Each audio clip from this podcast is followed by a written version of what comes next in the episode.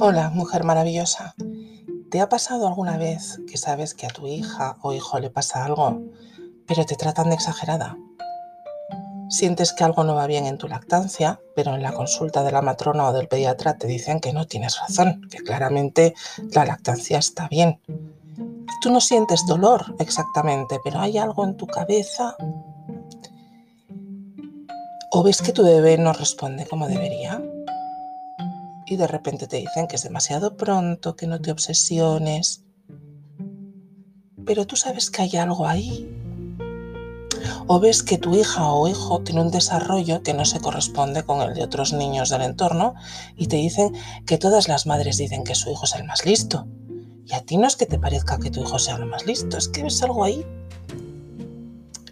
Yo he aprendido que cuando una madre dice algo de su hijo, hay que escucharla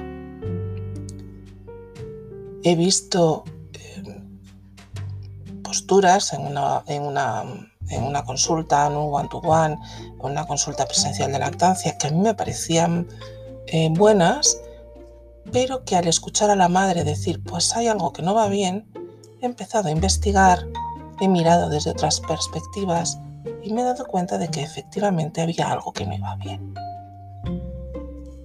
La madre es la persona que mejor conoce a su hijo. Sabe cómo es cuando duerme o cuando está despierto.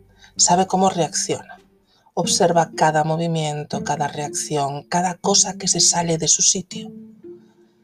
Hormonalmente hablando, la madre de un bebé descansa y duerme en un estado de alerta en lo que atañe a su hijo.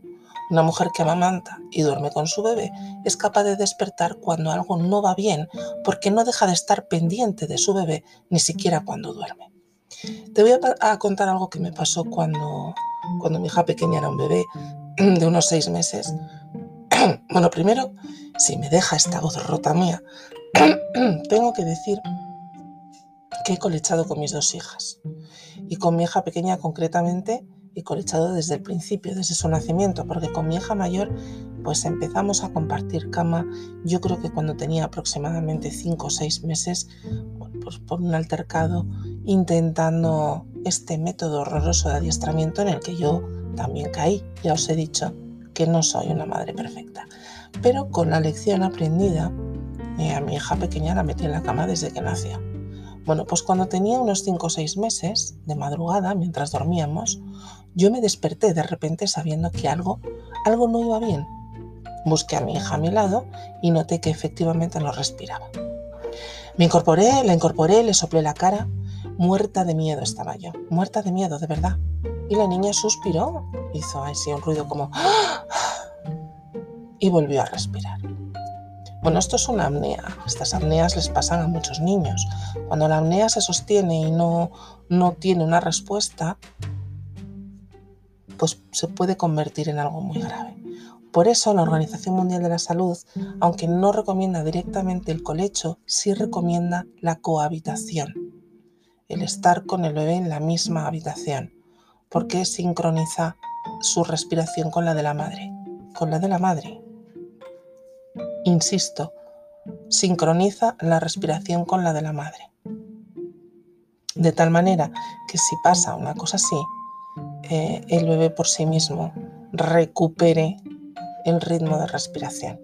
Aunque si la cosa se alarga, pues puede pasar como lo que me pasó a mí.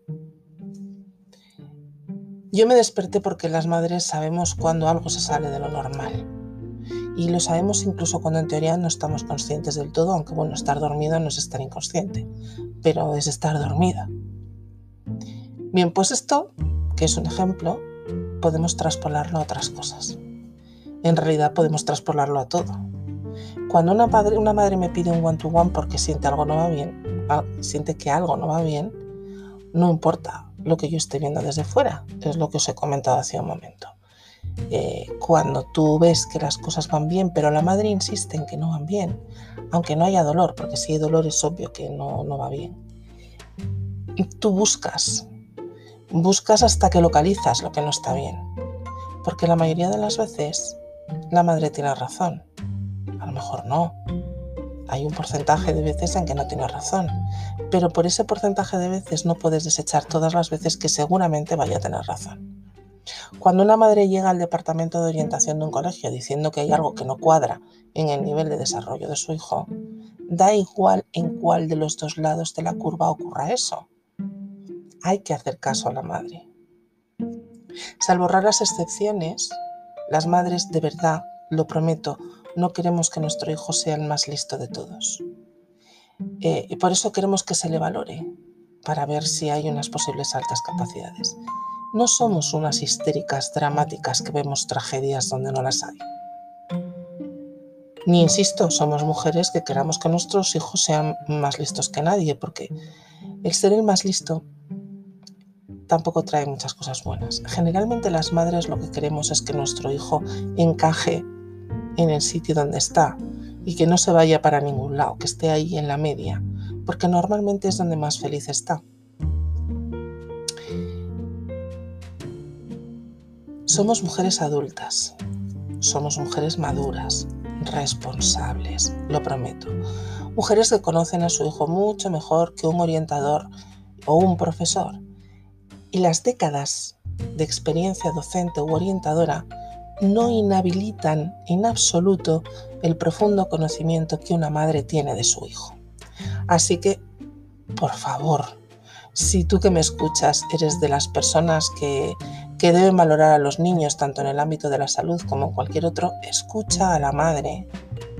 Y si eres la madre, de verdad, no dejes de insistir si estás segura de algo que tiene que ver con tu hijo es importante que esté en conocimiento de un médico, orientador o profesor. Así que no te rindas, porque nadie sabe mejor que tú lo que tu hijo necesita. ¿Me lo cuentas? Te escucho.